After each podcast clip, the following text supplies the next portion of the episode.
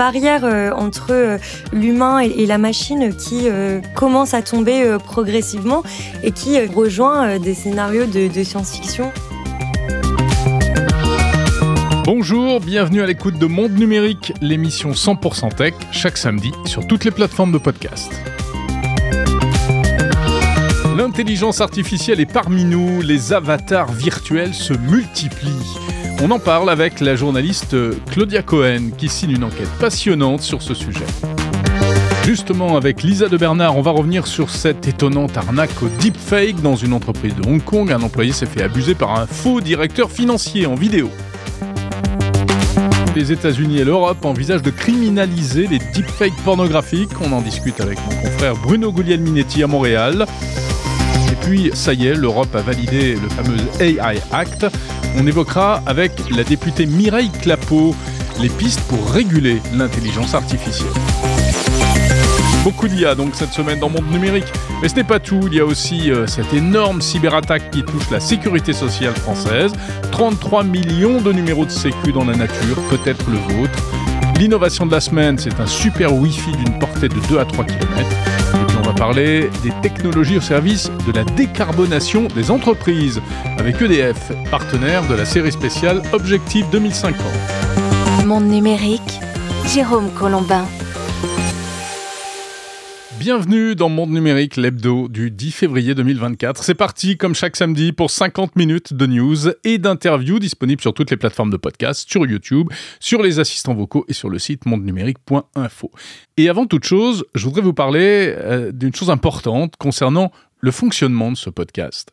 Si vous euh, me suivez régulièrement, vous savez que j'essaye notamment de vous faire vivre tous les grands événements liés à la tech. Alors début janvier, c'était le CES de Las Vegas. Dans quelques semaines, fin février, ce sera le salon Mobile World Congress de Barcelone. Un autre grand rendez-vous avec plein d'annonces, notamment dans le, le domaine de la mobilité, des télécoms, etc. Mais pas seulement. Je serais ravi également de vous faire vivre cet événement euh, avec des interviews, des commentaires, des explications, des décryptages, des news, euh, à la fois en audio, mais aussi en vidéo si vous me suivez sur les réseaux sociaux et euh, sur la chaîne YouTube de Monde Numérique. Mais il y a une chose dont je n'ai jamais encore parlé, c'est le fonctionnement économique de Monde Numérique, en fait. Car vous l'avez sans doute remarqué, eh bien, ce média est financé par la publicité, avec des sponsors et des partenaires. Mais pour le Mobile World Congress, eh bien, j'ai eu l'idée de, de tenter autre chose. En fait, c'est de faire appel tout simplement euh, à vous, vous qui écoutez euh, ces informations et qui avez peut-être envie de euh, soutenir Monde Numérique. Alors plutôt que des sponsors, eh bien, je vous propose de participer à une campagne de dons en fait pour nous permettre de couvrir ce fameux Mobile World Congress de Barcelone. C'est ce que font pas mal de médias indépendants, hein, parce que l'info, bah, ça a un coût à fabriquer. Et pour cela, j'ai donc choisi d'utiliser une plateforme française qui est réservée aux médias d'information qui s'appelle J'aime l'info. C'est une plateforme très sérieuse qui permet de recueillir des dons pour financer des projets éditoriaux. Et c'est ce que je vous propose à l'occasion du Salon de Barcelone. Voilà, pour contribuer, c'est très simple en fait. Vous trouverez dans la description de cet épisode un, lien euh, qui permet de faire un don très facilement, que vous soyez un particulier ou une entreprise d'ailleurs. Donc vous pouvez y aller dès maintenant. Il euh, n'y a pas trop de temps à perdre parce que ça va arriver très très vite. En fait, c'est donc vous, auditeurs, qui allez financer, si vous le souhaitez, la couverture de cet événement. Le regard en fait de, monde numérique sur le Mobile World Congress de Barcelone. Voilà, c'est dit. Euh, c'est une expérience. Hein, on verra ce que ça donne. En attendant, c'est parti pour l'actu de la semaine. L'actu de la semaine. L'actu de la semaine avec Lisa de Bernard. Salut Lisa. Salut Jérôme. Alors, c'est une affaire qui fait beaucoup de bruit cette semaine, une affaire de piratage informatique qui nous concerne tous ou presque. Les données de sécurité sociale de millions de Français ont été piratées.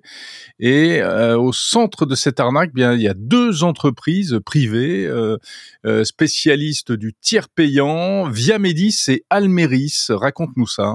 Eh bien, début février, ces deux entreprises ont été la cible d'une attaque de phishing qui a permis aux pirates de siphonner les données de plus de 33 millions de Français soit presque un Français sur deux. Alors quelles données? Eh bien les noms des assurés, les dates de naissance, les noms de leurs assureurs et les numéros de sécurité sociale, des données sensibles qui pourraient être utilisées par la suite par les pirates pour hameçonner les assurés et leur soutirer leurs données bancaires grâce à de faux liens envoyés par email par exemple. Et plus grave encore, ces données pourraient être utilisés pour usurper l'identité des victimes et se livrer à toutes sortes de méfaits comme faire des achats sans provision. Alors ce vol pourrait s'avérer très lucratif pour les voleurs. Il faut savoir que les données de santé se revendent à prix d'or sur le web ou plutôt sur le dark web et l'un des problèmes majeurs dans tout ça c'est qu'un numéro de sécurité sociale ne peut pas être modifié ou changé. Et non, en effet, c'est une donnée vraiment euh, euh, quasi biométrique, hein, le numéro de sécurité sociale. Bon, alors on, nous, on essaie de nous rassurer en nous disant qu'il n'y a pas de euh, coordonnées bancaires qui ont été euh, volées. Malgré tout, c'est quand même assez inquiétant. Et comment est-ce qu'on peut savoir à ce jour si on est concerné par cette fuite? Eh bien, pour le moment, les deux entreprises n'ont pas particulièrement communiqué sur l'incident, alors qu'elles sont pourtant tenues de le faire.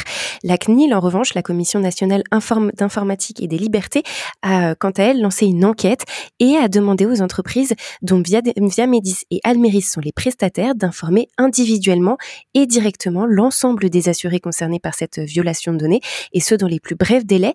Donc pas grand chose à faire pour le moment à part surveiller votre boîte mail, spam compris, pour savoir si vous êtes concerné par ce vol de données. Mais c'est quand même assez incroyable. Hein. C'est toujours la même histoire. D'abord, c'est du phishing. Ça veut dire que c'est donc euh, ce qu'on appelle de l'ingénierie sociale. Hein. C'est quelqu'un qui se fait piéger. Euh, c'est une personne qui s'est fait avoir. Euh, et puis ensuite, c'est toujours sur des prestataires intermédiaires qui sont les maillons faibles de ces grands systèmes. Et moi, ça m'énerve. Et je voulais le dire. Autre genre de cyberarnaque impressionnante également, une incroyable histoire digne d'un film, un piratage au deepfake. Alors ça s'est passé à Hong Kong, un pirate a réussi à dérober un énorme pactole en abusant d'un pauvre employé, en se faisant passer, enfin en faisant passer une intelligence artificielle pour un euh, directeur financier. Là encore une histoire euh, un peu dingo euh, que tu vas nous raconter. Et oui, la victime pensait être en réunion en visio avec son directeur financier et quelques collègues, mais il s'agissait en réalité d'un personnage virtuel qui a réussi à le convaincre d'effectuer plusieurs transactions vers pas moins de cinq comptes bancaires différents pour un total de 200 millions de dollars hongkongais, soit près de 25 millions d'euros. L'employé euh, avait reçu, reçu plus tôt dans la journée un mail contenant le lien d'une visioconférence. Alors cela avait euh, quand même suscité sa méfiance, mais celle-ci s'est dissipée car ses faux collègues se sont également connectés. En fait, il s'agissait d'avatars créés euh, grâce à l'intelligence artificielle à partir d'images et de vidéos volées au cours des mois précédents. Le malheureux s'est rendu compte de la mascarade seulement au sortir de cette fausse réunion, en échangeant cette fois-ci avec ses vrais collègues. Et au, passage, il avait perdu 25 millions d'euros. Alors, c'est ce qu'on appelle, Lisa, euh, euh, une arnaque au président, en fait, cette histoire-là. Effectivement, l'arnaque au président consiste à se faire passer pour un supérieur hiérarchique et cela repose en fait sur la confiance que les employés placent en leur patron. Le problème, c'est qu'avec le développement des logiciels d'intelligence artificielle, le travail des escrocs est à la fois simplifié et beaucoup plus efficace. Il y a quelques années, par exemple, en 2019, c'est une entreprise britannique qui avait fait euh, les frais d'une imposture quelque peu similaire grâce à un deepfake vocal. Cette fois-ci, un employé avait transféré 200 euh, 000 euros vers la Hongrie en pensant s'adresser à son patron par téléphone les joies de l'intelligence artificielle et des IA conversationnelles. Euh, on va en reparler d'ailleurs, tiens, de, bah, un peu de ça euh, tout à l'heure avec mes invités, les invités de la semaine de Monde Numérique. Vous allez voir, c'est super intéressant.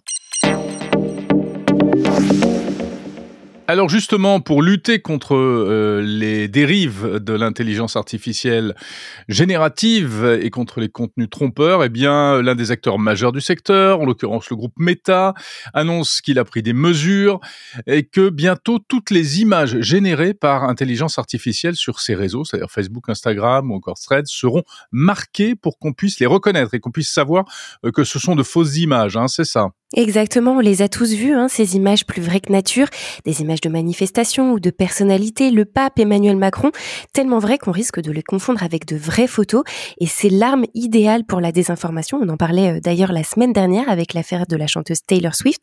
Eh bien pour simplifier la détection euh, de ces images, Meta promet désormais de les marquer d'un petit badge qui sera appliqué systématiquement sur les images et même les vidéos créées grâce à l'intelligence artificielle. Le groupe l'a annoncé cette semaine dans un billet de blog. C'est bien sur le principe de marquer les deepfakes, mais comment est-ce qu'ils vont faire concrètement, est-ce qu'ils seront vraiment en mesure de les repérer? Eh bien, euh, Meta annonce qu'il travaille à la mise au point d'une technologie qui devrait permettre de reconnaître les images générées par euh, IA, une technologie qui fonctionne elle-même grâce à l'intelligence artificielle.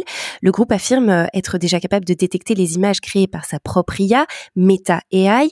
Il souhaite étendre maintenant ce dispositif aux productions venant d'autres outils comme OpenAI, Midjourney ou encore Microsoft. Mais le projet est ardu et Meta prévient déjà que le système ne permettra pas de reconnaître toutes les images. Néanmoins, cela devrait permettre de limiter les dégâts. Enfin, ce qui est bien, c'est qu'il y a apparemment une sorte de mobilisation parce que euh, OpenAI a également annoncé euh, le lancement d'un outil pour combattre la désinformation. Oui, il s'agit euh, d'un système de métadonnées qui seront euh, incluses dans les images générées par DALI, l'intelligence artificielle euh, génératrice d'OpenAI.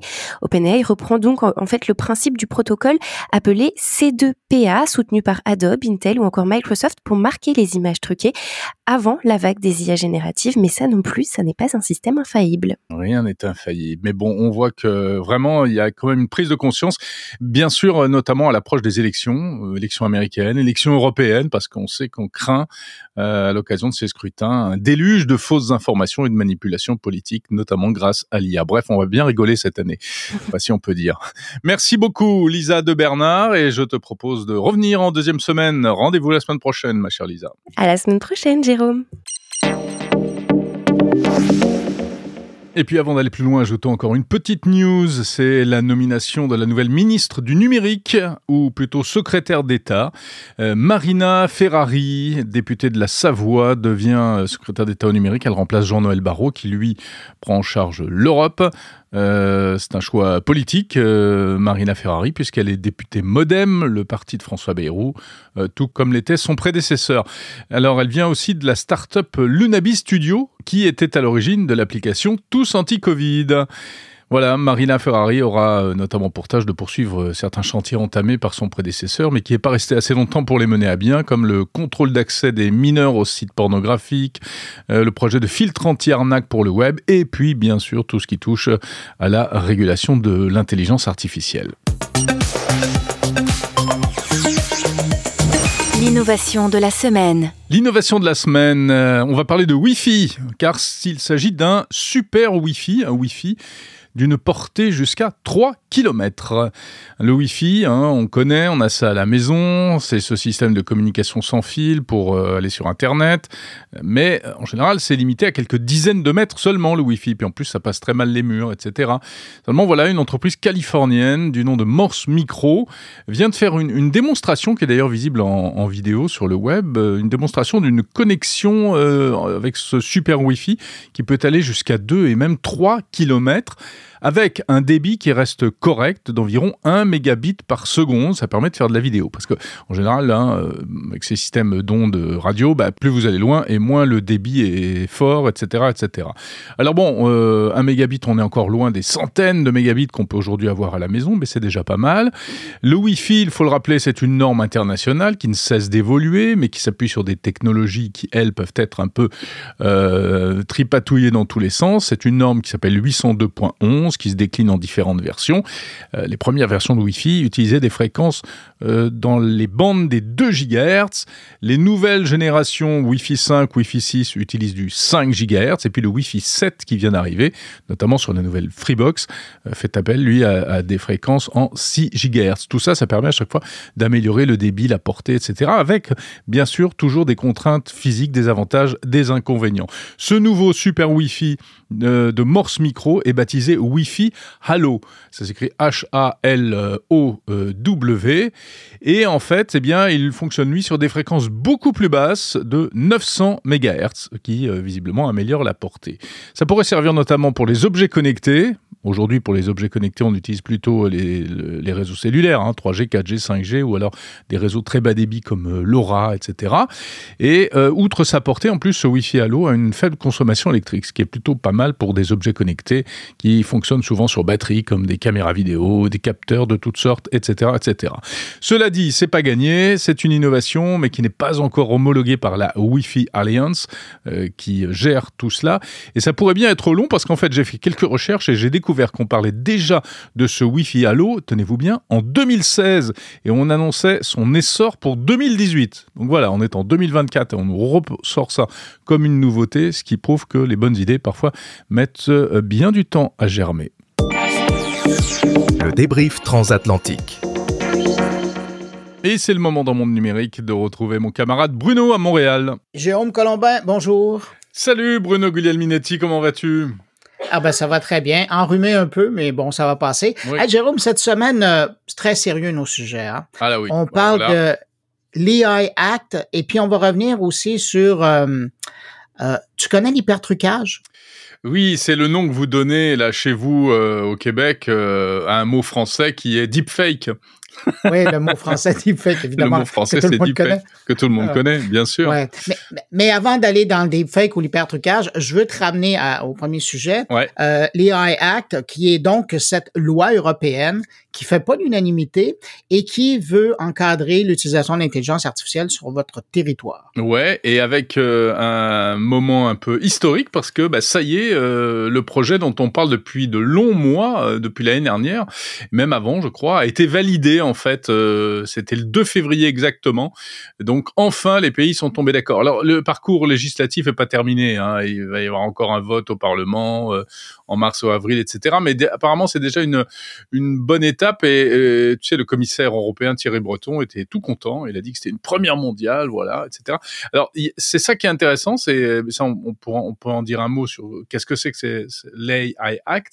Et euh, ce qui a fait aussi un peu de bruit chez nous, c'est que en fait, eh bien, euh, il y avait de la tension. Euh, tous les pays n'étaient pas d'accord, et notamment la France n'était pas d'accord avec ce qui était proposé.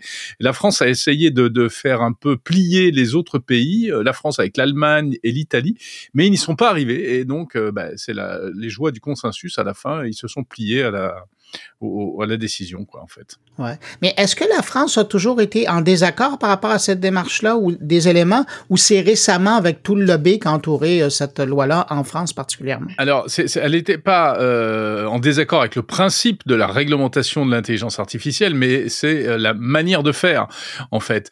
Et c'est vrai que jusqu'au président de la République, Emmanuel Macron, eh bien, le, le problème, c'était de dire attention, si on fait une réglementation trop stricte, ça va nuire aux startups françaises. Alors c'est vrai qu'on a parlé de lobby puisque la plus belle startup chez nous actuellement en France pour l'intelligence artificielle, c'est une entreprise qui s'appelle Mistral AI et qui a dans son euh, comité euh, principal, enfin euh, conseil d'administration, l'ancien ministre du numérique Cédric O, qui a fait beaucoup de lobby. Mais j'ai l'impression qu'on a un peu ramené ça à un lobby pour une entreprise, mais en réalité c'était pas que pour cette entreprise, c'était pour l'ensemble des startups présentes et futures qui risquait et qui risque de se retrouver avec trop de contraintes et notamment pour ce qu'on appelle les, les, les alors c'est compliqué, on va pas entrer dans le détail, mais les modèles de fondation, c'est-à-dire vraiment les, les entraînements de base en fait, c'est-à-dire que tu as Google, OpenAI qui se sont entraînés un peu sans règles et puis maintenant ceux qui vont entraîner leur modèle à partir de maintenant,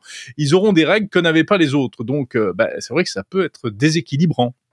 Et, d'ailleurs, c'est ça qui, faisait sourire bien des gens. Tu, tu te souviens, lors de la publication, il y a, je dirais presque un an, de cette fameuse lettre qui demandait un moratoire de six mois et un encadrement. Mais c'est exactement cette situation-là qu'il qui, qui voulait créer. Parce qu'à partir de ce moment-là, il y avait tous les gros joueurs qui, eux, avaient déjà entraîné leurs bêtes. Et là, les nouveaux joueurs qui arrivaient dans le décor ben, devaient vivre maintenant avec des contraintes qui permettait d'apprendre beaucoup moins rapidement euh, leur, nouvelle entité. Et, ben, voilà, on, on voit exactement. Le jeu a marché et puis voilà où, on se retrouve. Ça serait intéressant. Autre sujet, mais puis merci parce que je ça me permet d'avoir leur juste. Autre sujet que je voulais aborder avec toi parce que là il y a un angle européen, américain, euh, canadien, même québécois. Euh, c'est l'hypertrucage. L'hypertrucage. Ben oui, habitue-toi à dire ce mot-là. Non, mais c'est joli. oui, oui, oui. Dans tes cocktails, tes 5 à 7 euh, parisiens, ça va, ça va passer.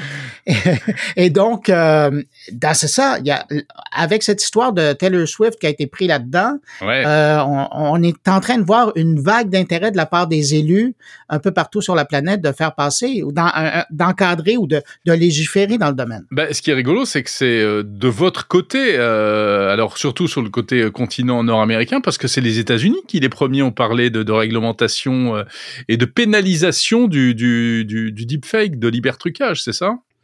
Oui, ben entre autres, il y a quatre euh, sénateurs américains qui ont amené un projet de loi. Bon, là, ça doit être, euh, ça doit passer par euh, le canal législatif, là, mais j'ai hâte de voir ce que ça va donner. Faut savoir, puis au, au Canada, la même chose. hein, euh, Il y, a, il y a des grosses discussions par rapport à une nouvelle loi qui va encadrer les méfaits qui sont faits en ligne avec les nouvelles technologies. Mm. Et euh, là, on est en train de parler euh, de l'intégration des, des, des fakes ou des hypertrucages là-dedans. Mais faut toujours rappeler aux gens qui nous écoutent qu'il y a quand même des lois qui existent aujourd'hui qui peuvent permettre de sauver des victimes de la chose. Et euh, mais donc c'est ça. Alors c'est Mhm. c'est c'est une situation qui était là auparavant, mais on a comme l'impression que l'histoire de Taylor Swift a comme cristallisé. Et là, comme c'est arrivé à une grande vedette, ben, il y a des gens qui sont réveillés. Ben, c'est souvent comme ça. Hein. euh, Le numérique euh, crée des, des nouveaux problèmes qui en fait sont pas si nouveaux que ça souvent. Et alors sur euh, le fait d'en faire des, des délits, eh ben euh, c'est marrant parce que euh, ça a fait tache d'huile, mais pour une fois c'est dans l'autre sens. Euh, c'est sorti d'abord aux États-Unis et ensuite en Europe, puisque ça y est, l'Europe également a, décidé qu'elle allait euh, intégrer des deepfakes dans une, directive qui concerne, qui était déjà en préparation, qui concerne les violences faites aux femmes. Donc on n'aura plus le droit d'envoyer. Alors interdiction d'envoyer des deepfakes pornographiques non consentis. C'est-à-dire que si toi tu veux te créer ton petit personnage dans une situation rocambolesque, tu as le droit. Hein Mais en revanche, t'as pas le droit de le faire avec quelqu'un que tu connais et puis surtout le rendre public. Il y a même autre chose. Sans sa permission, du moins. Sans sa permission, exactement. Voilà. Euh, et il y a autre chose. Il y a, tu- est-ce que tu connais le cyberflashing? Non, Ah ah. pas. Eh ben, le cyberflashing, qui est un autre mot français, hein, bien sûr, qui, euh, en fait, c'est le fait d'envoyer une image sexuelle non sollicitée. Alors, pas une fausse, mais euh, une fausse ou une vraie d'ailleurs. Et Ah, mais ça ressemble à chat roulette, ça, à l'époque. ouais, ouais. Puis c'est les fameuses, tu sais. Enfin, c'est apparemment c'est des des des il y a des femmes qui reçoivent ré- régulièrement des, Oh, ouais. des photos de sexe masculin, les dick pics. Et donc ça, ça va être légiféré en Europe. Et ça va être légiféré également. Euh, tout à fait en, en Europe, c'est c'est de- c'est dans les tuyaux. Mais moi, ça me pose une question parce que je me, enfin, je me posais la question du coup suite à ça. Il y a, il y a pas très longtemps, je me dis mais euh, est-ce que sur cette histoire de hyper trucage, on va aller plus loin parce qu'aujourd'hui c'est les images pornographiques, mais demain ça pourrait être les deepfakes euh, diffamatoires, insultants, euh, désinformants, euh, etc. Un homme politique, je regardais là juste avant qu'on se parle, un deepfake d'un homme politique euh, français très connu dont je tairai le nom, euh, et, et, je me dis tiens mais lui s'il a envie de s'énerver, de porter plainte, euh, est-ce qu'il peut le faire? Voilà, je, je pense qu'il peut déjà le faire. Sur, en fait, ça rentre dans le cadre de la diffamation. Ouais, ben, c'est l'usurpation d'identité euh, Usur- pour la ouais, création de- d'un faux. Voilà. Mais, mais, euh, c'est intéressant ce que tu soulèves comme point parce que récemment dans la presse, il y avait un article, euh, la presse qui est un quotidien montréalais, là, euh, qui euh, parlait justement de de- d'hypertrucage qui avait été utilisé pour berner financièrement des gens. Oui, ça c'est Euh, incroyable. Il y a déjà six cas euh, au Québec qui sont documentés directement par rapport à de l'hypertrucage. Et euh, puis encore cette histoire, hein, je pense que c'est cette semaine où il y a un homme aux États-Unis qui a été victime, euh, un employé qui pensait avoir euh, la voix de son Ouais. patron, il a viré 25 millions. euh, Eh ben, on en, on en parlait juste avant dans Monde Numérique avec Lisa de Bernard de cette histoire-là, justement. Ah, tu vois. Alors, c'est ça. On, est dans une situation où la pornographie, c'est un, c'est un problème sérieux pour les victimes qui sont prises là-dedans. Mais il y a tout le volet économique et politique. Et puis, et puis là, on tombe dans la désinformation. Alors, c'est, ça va être intéressant de voir si c'est légiféré euh, Voilà. correctement. Bah écoute, voilà pour notre petite euh, conférence juridique à deux voix. euh, je propose qu'on fasse un séminaire la semaine prochaine et qu'on en reparle, hein, mon cher Bruno. À part ça, tu parles de quoi ouais. dans ton podcast cette semaine? Ah ben écoute, euh, c'est euh, très intéressant parce que ici, d'habitude. euh, au Qué- Ah ben je te remercie. Mais euh, tu sais que le fameux Vision Pro d'Apple, Ouais, c'est jeunesse, ça? elle est québécoise, hein? Ouais, c'est un genre de casque qu'on se met sur la tête. Ah ouais, Va voir, cherche sur les réseaux sociaux, tu vas voir des images. Et euh, donc, euh, ben, le Vision Pro, sa genèse, elle est québécoise. C'est des gens de Nirvana qui Ah ont bon? vendu leur entreprise à Apple. Et donc, je parle avec Bertrand Nemveux, qui est le, le patron de cette boîte-là. J'avais croisé au CES euh, en 2017. Il était dans, dans, dans un couloir lors d'un événement de- de- auto- entourant le CES. Il m'avait présenté ça. C'était son casque à l'époque était branché sur une Xbox. Wow. Et imagine, le bonhomme, euh, il fait la présentation à un journaliste de Tom Hardware, le, le- le magazine spécialisé américain, et il y a quelqu'un de Apple qui tombe sur cet article-là et dit Ah, c'est intéressant. Alors, discussion pendant le CES avec euh, les gens. Et puis quelques mois après, Apple achetait la compagnie. Eux, ils sont partis euh, en Californie pour travailler avec les gens d'Apple, euh, pour euh, travailler sur le dossier. Puis bon, ben, sept ans plus tard, le casque est sorti. Alors, c'est un retour sur euh, l'expérience. écoute, puis ça a été touchant pour lui de, de retourner en boutique, acheter son casque. Et puis pour ajouter sur la petite histoire qui fait vraiment presque un film, euh, un film qu'on verrait là, à- assez. euh, ouais, il y a quand quoi, il y est quoi rentré faire dans un la film bou- ou une série, là. hein? ah oui, oui. Mais imagine-toi, quand il est rentré dans la boutique au euh, Apple Store, il y a quelqu'un qui l'a reconnu. Non. Un méchant geek. Et là, ils lui ont fait Il a la dit, fête, Ah, c'est vous le vrai père. passé euh, dans la succursale. Ah ouais. Alors, euh, histoire amusante. Donc, c'est une des entrevues que je présente. Sinon, euh, je parle aussi avec euh, Luc Sirois, qui est l'innovateur en chef du Québec. Et lui nous parle d'un rapport qui a été déposé cette semaine sur l'encadrement de l'intelligence artificielle au Québec. Ah bah tiens, on n'en sort euh, pas. Et, ah non, on n'en sort pas. Puis d'autres entrevues euh, tout aussi fascinantes les unes que les autres, plus mes collaborateurs. Alors, euh, belle édition cette semaine. Bah écoute, moi aussi, je vais parler euh, un peu du, du même sujet dans un instant. Donc ils ont de la chance aussi, mes auditeurs. Je salue tes auditeurs et je te dis à la semaine prochaine. Salut Bruno, salut à tous tes auditeurs également et à la semaine prochaine.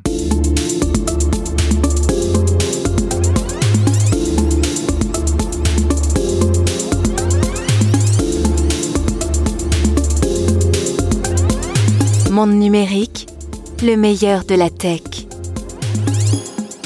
Sommes-nous déjà envahis par les IA On en parle souvent au futur, mais en réalité, eh bien, les créatures virtuelles à base d'intelligence artificielle sont déjà parmi nous. Et oui, on les croise sur, euh, par exemple, les services clients des entreprises quand on discute avec des assistants virtuels en ligne, mais aussi sur les réseaux sociaux avec les premiers influenceurs euh, virtuels euh, en images de synthèse apparus récemment, ou encore via des applis qui permettent de se créer des doubles numériques ou des petits amis virtuels. Sommes-nous dans la matrice? On en parle avec Claudia Cohen qui a enquêté sur ce sujet. Les interviews qui vont suivre sont proposées en version longue intégrale si vous écoutez Monde Numérique Premium sur Apple Podcast. Sinon, à retrouver la semaine prochaine en épisode séparé sur le fil du podcast Monde Numérique. Bonjour Claudia Cohen. Bonjour.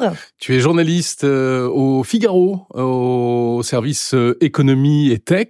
Tu signes un grand article, une grande enquête passionnante sur euh, ces intelligences artificielles qui arrivent sous euh, de nombreuses formes euh, et qui, euh, de plus en plus, euh, euh, bah, créent la confusion parce que ce sont des, des personnages virtuels à part entière qu'on retrouve dans des différents secteurs de l'économie aujourd'hui. Tu peux nous en parler? Alors oui, je signe le papier d'abord avec ma collègue Chloé Wattier, que je, mentionne.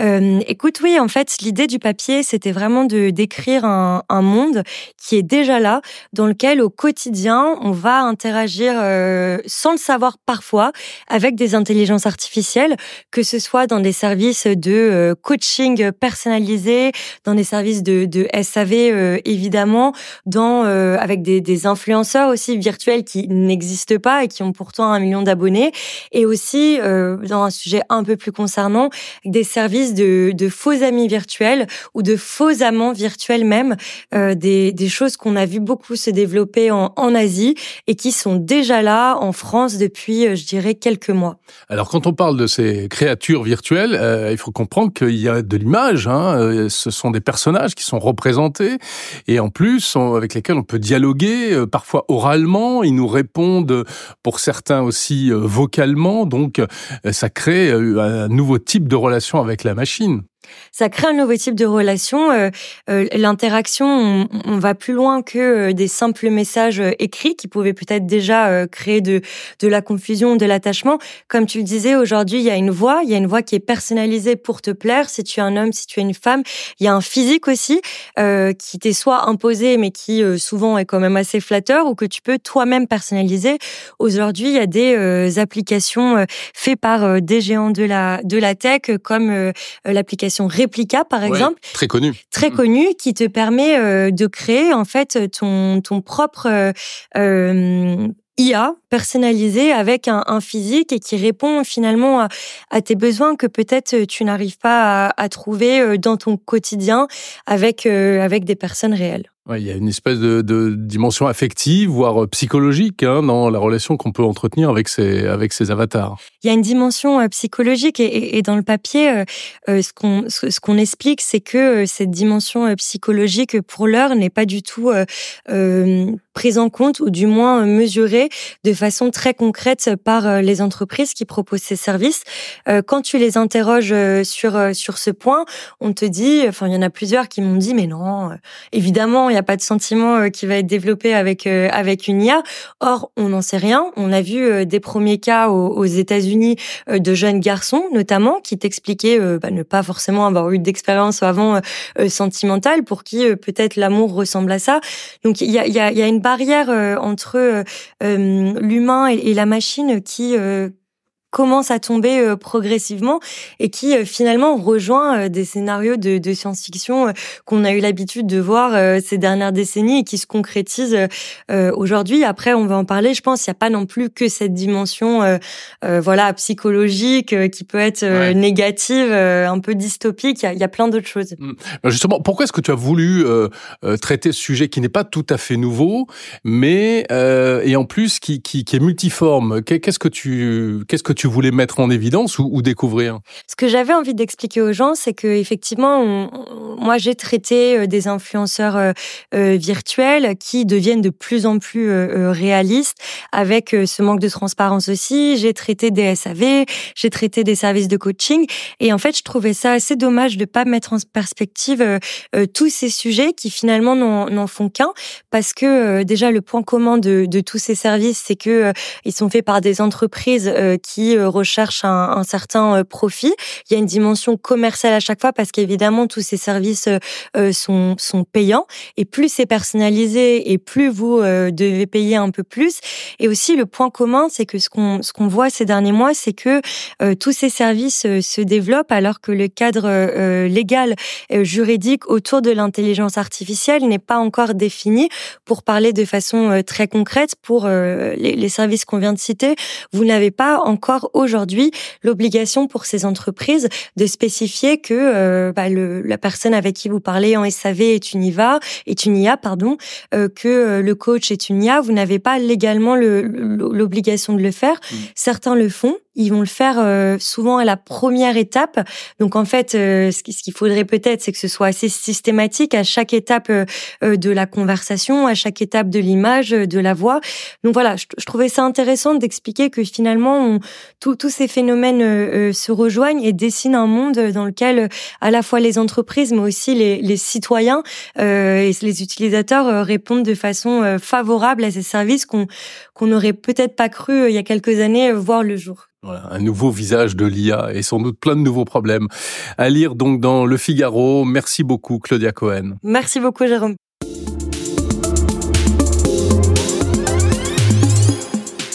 Ce phénomène montre bien pourquoi euh, on parle de plus en plus de régulation de l'intelligence artificielle, même si la question des avatars n'est qu'une petite partie du problème.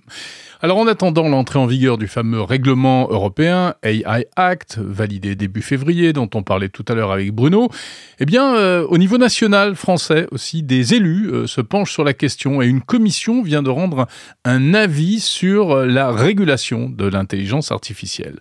J'ai voulu en savoir plus et j'ai donc appelé la représentante de cette commission. Bonjour Mireille Clapeau. Bonjour. Vous êtes députée de la Drôme, présidente de la Commission supérieure du numérique et des postes, euh, et euh, vous venez donc de rendre un, avis sur la régulation de l'intelligence artificielle. Est-ce que le, l'AI Act, donc euh, validé au niveau européen début février, va dans le bon sens selon vous? Oui, ça va dans le bon sens. ça va dans le bon sens parce que ça prend les modèles en fonction des risques euh, qui peuvent être euh, envisagées. Donc, euh, il y a des utilisations qui sont complètement interdites. Il y a des systèmes à haut risque, il y a des systèmes à risque modéré, et puis il y a des systèmes sans aucun risque. Si je prends le, la, la, balance à peser les légumes, on peut imaginer que qu'elle représente pas un haut risque.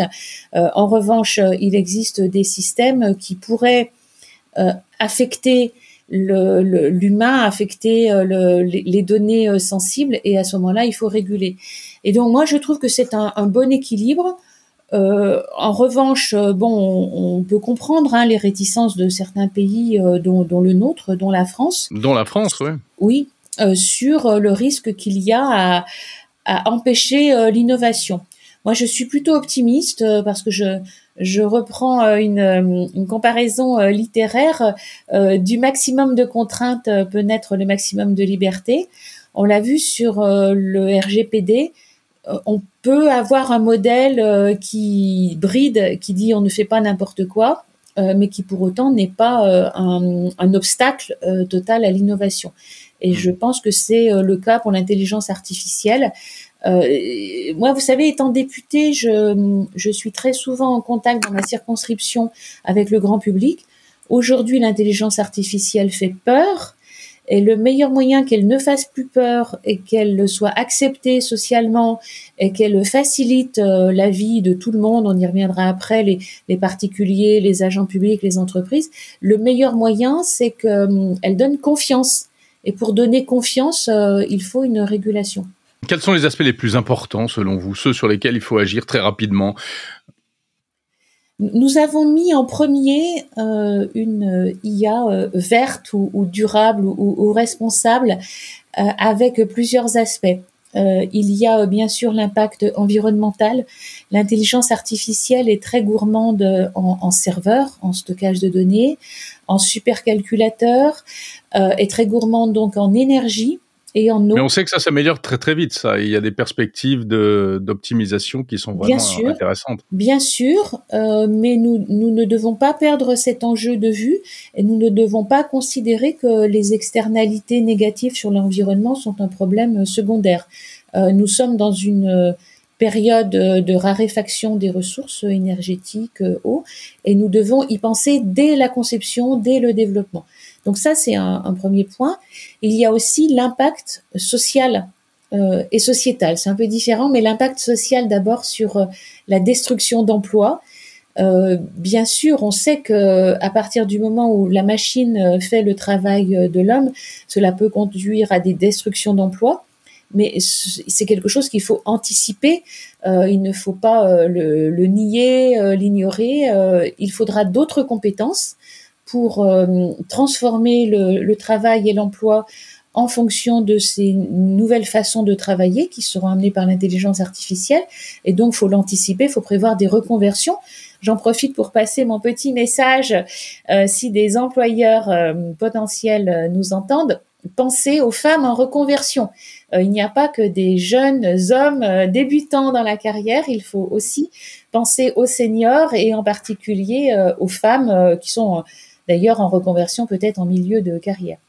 Et puis je voudrais bien qu'on parle de, l'impact sociétal dans la mesure où euh, euh, l'intelligence artificielle euh, amène des nouveaux usages, bon qui sont pas toujours très satisfaisants, hein, les, les, deepfakes, les, les, fake news à grande échelle, mais dans la mesure où elle amène aussi à simplifier certains processus, nous craignons qu'il y ait des impacts sur les capacités cognitives. Et euh, je vais prendre un exemple, euh, je reviens à ma calculatrice. La calculatrice, elle permet de faire euh, des opérations en temps record. Pour autant, nous devrions entretenir nos capacités de calcul mental. Euh, moi, je fais comme tout le monde. Si je dois faire, allez, on va dire 23,75 multiplié par 59,12, euh, je sais que je sais faire, je l'ai fait autrefois, mais je vais euh, le calculer euh, par la machine, par un tableau Excel ou par une calculatrice. je pense que c'est dommage de perdre complètement les capacités de calcul mental.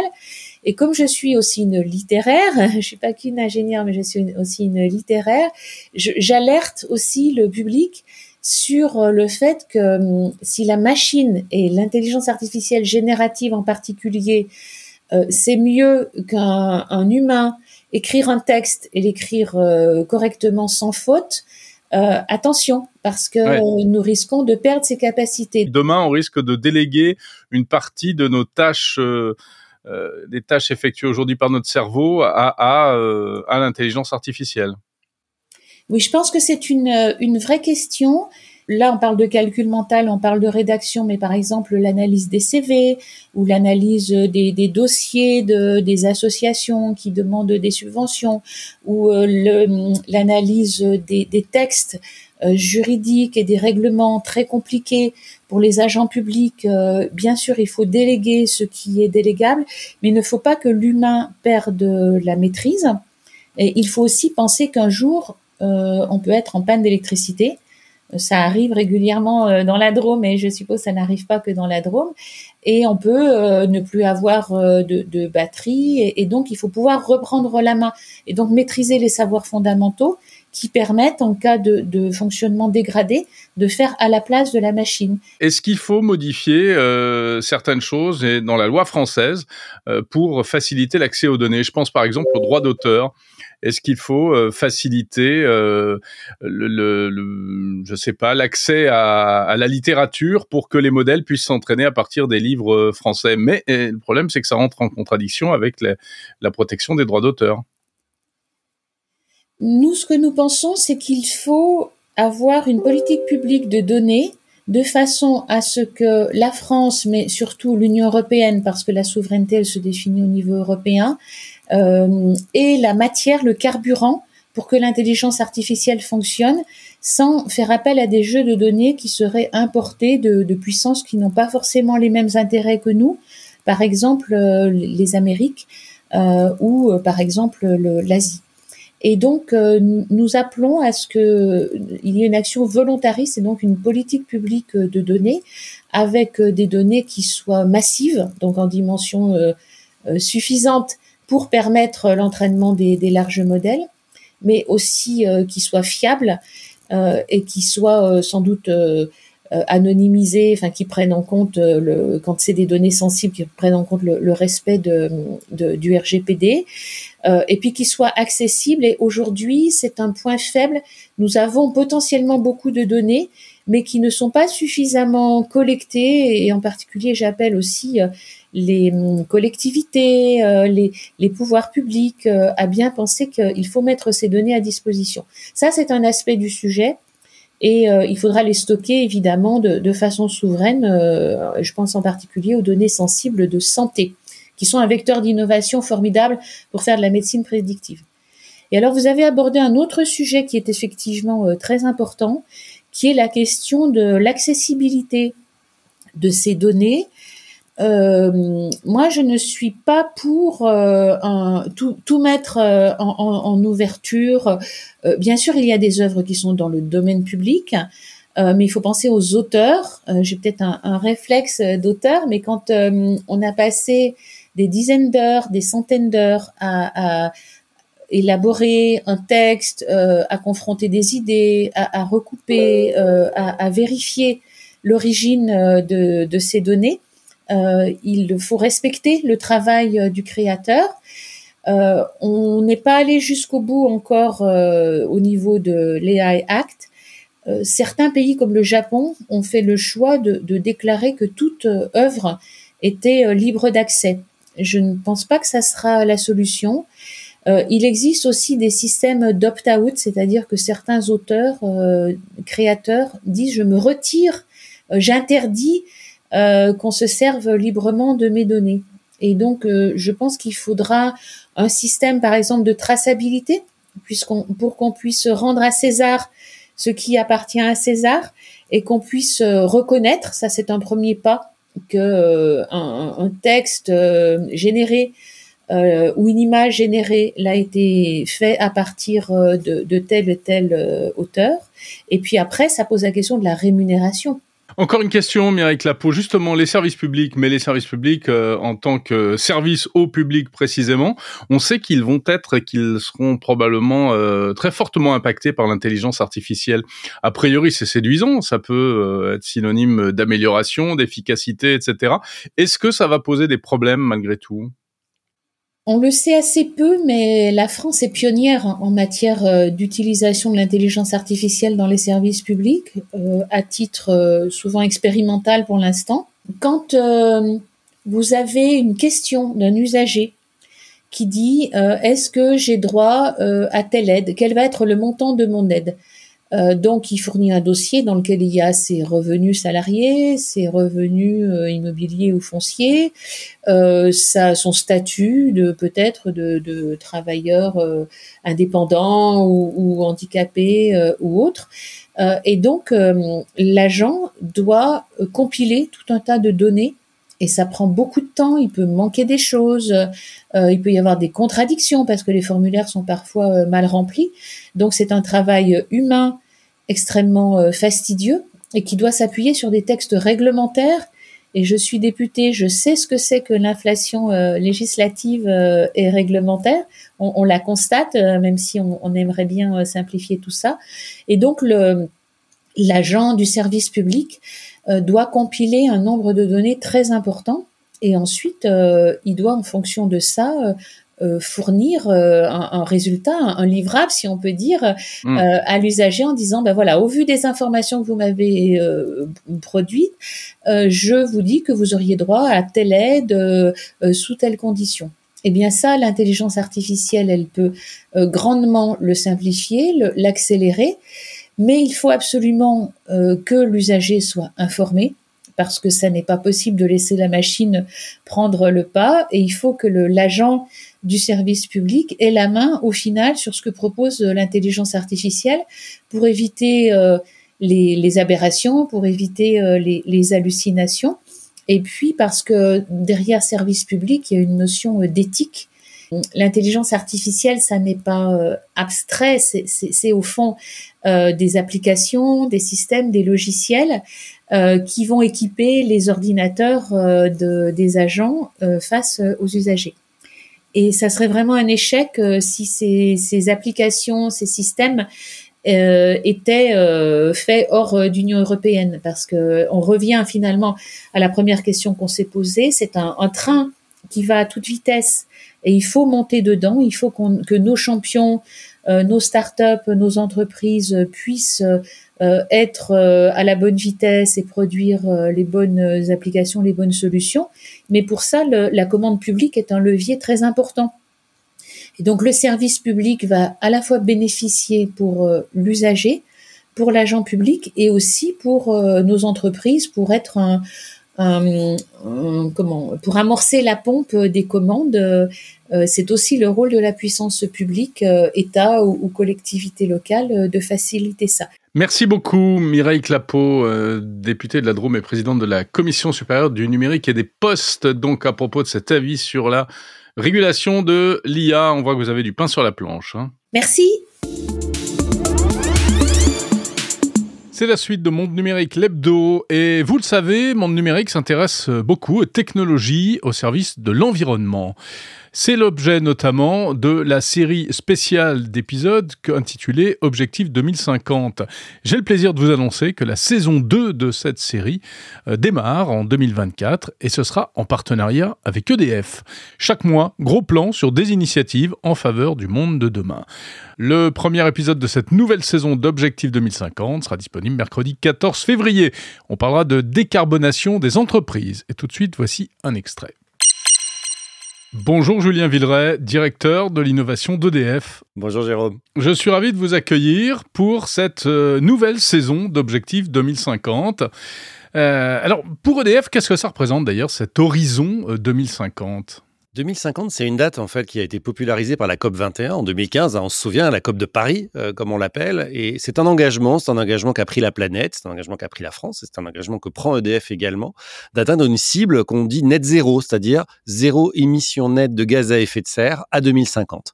Et c'est évidemment un enjeu extrêmement important écologiquement, et euh, une entreprise d'énergie comme EDF est directement concernée puisque dans le monde entier on a la chance en France d'avoir une énergie très vertueuse d'un point de vue CO2, mais dans le monde entier, les émissions de carbone sont largement dominées par les émissions énergétiques. Et donc voilà, on est très très euh, euh impliqué euh, dans cette idée de développer euh, une énergie décarbonée, de décarboner les usages, utiliser l'innovation, la technologie, les services innovants autour de l'électricité pour décarboner le monde d'ici à 2050. Alors sur quel type d'innovation vous vous appuyez? Alors, il y a d'abord l'innovation technologique, on en a parlé. Hein. on a plus de 2000 chercheurs dans notre R&D dans le monde entier. On est très à la pointe sur tout un tas de domaines liés à l'énergie, mais pas uniquement. On pourrait parler de l'IA générative et plein d'autres, plein d'autres sujets. On a aussi euh, des équipes d'innovation que j'ai le plaisir de diriger, qui elles développent vraiment de nouveaux modèles, de nouveaux dispositifs, de nouvelles startups euh, qui permettent là aussi de, d'aider à décarboner le monde en l'électrifiant. Et puis on fait évidemment beaucoup de prospectives, beaucoup de veille sur les ruptures, les choses qui vont pouvoir, euh, qui vont pouvoir changer, euh, changer le monde. Et c'est évidemment euh, des choses qu'on a besoin de suivre au quotidien. Si je prends l'exemple de la voiture électrique, la voiture électrique, c'est évidemment, on décarbone la voiture en l'électrifiant, hein, en passant du moteur thermique au moteur électrique, mais elle a emporté avec elle tout un tas d'innovations qui vont bien au-delà. Euh, la conduite autonome, l'entertainment dans la voiture, on en a vu au CES pas mal d'exemples. Bref, c'est des choses qui sont évidemment suivies de très près par nos équipes. Quelques exemples d'actions que vous avez menées, soit directement, soit par l'intermédiaire de, de start-up? Alors, on fait énormément de choses. Un exemple d'une action euh, qu'on a qu'on a créée, euh, euh, tout ce qui est calcul de performance, les fameux data centers hein, dont on parle souvent, la blockchain, tous ces outils-là sont des outils qui sont réputés pour être très énergivores. Et quand on entend énergivore, on entend polluant, hein, on entend émission de CO2. Nous, on a inventé un modèle à travers une startup qu'on a créée qui s'appelle Exion, par exemple, qui est un modèle de blockchain, de calcul de performance, de data center vertueux, c'est-à-dire alimenté avec une électricité sans CO2 ou bas carbone et euh, situé dans des zones géographiques où on maîtrise les données. Hein, suivez mon regard, on sait que c'est quelque chose d'important, la souveraineté des données. Et donc typiquement, c'est des modèles que nous on a développés. On s'attend pas à avoir EDF là-dessus. Il se trouve qu'on l'utilise évidemment pour nos propres besoins, puisqu'on est une entreprise qui, est, qui utilise énormément de numérique, mais on vend cette solution à beaucoup d'autres entreprises, par exemple Société Générale à travers sa filiale Forge suit des transactions financières grâce à notre plateforme Exaion.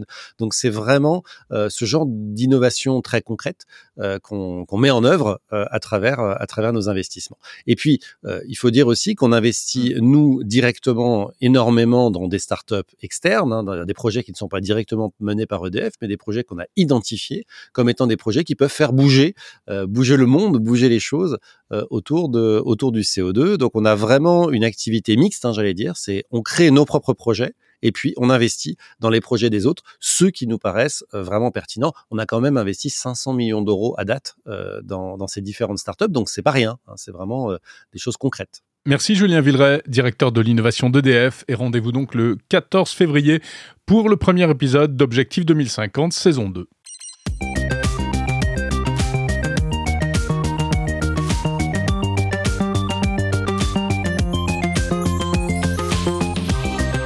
C'est la fin de Monde Numérique, l'hebdo du 10 février 2024. Merci de l'avoir suivi par millions, je le sais. Euh, vous pouvez laisser des commentaires euh, sur ce podcast, mais on m'a fait la remarque cette semaine, c'est vrai que par exemple sur les plateformes comme Apple Podcast, on ne peut pas commenter un épisode, on peut seulement donner son avis sur euh, l'émission et le podcast en lui-même. Donc désolé pour ça. En revanche, vous pouvez commenter les épisodes un par un en allant sur le site mondenumérique.info. En bas de l'article, vous verrez, il y a un petit espace qui vous permet de poster des, commentaires. Merci d'avance pour cela. Merci également pour votre soutien éventuel, si vous le souhaitez pour l'opération Mobile World Congress euh, de Barcelone, un système de souscription qui est d'ores et déjà en place. Il suffit de cliquer dans le lien disponible dans la description de ce podcast pour contribuer et euh, permettre la couverture de cet événement consacré à la mobilité euh, par l'équipe de monde numérique.info. Merci par avance de votre soutien, je serais vraiment très heureux de vous rendre compte de ce salon. Voilà, c'est la fin. Je vous souhaite une très bonne semaine, pleine de tech. Salut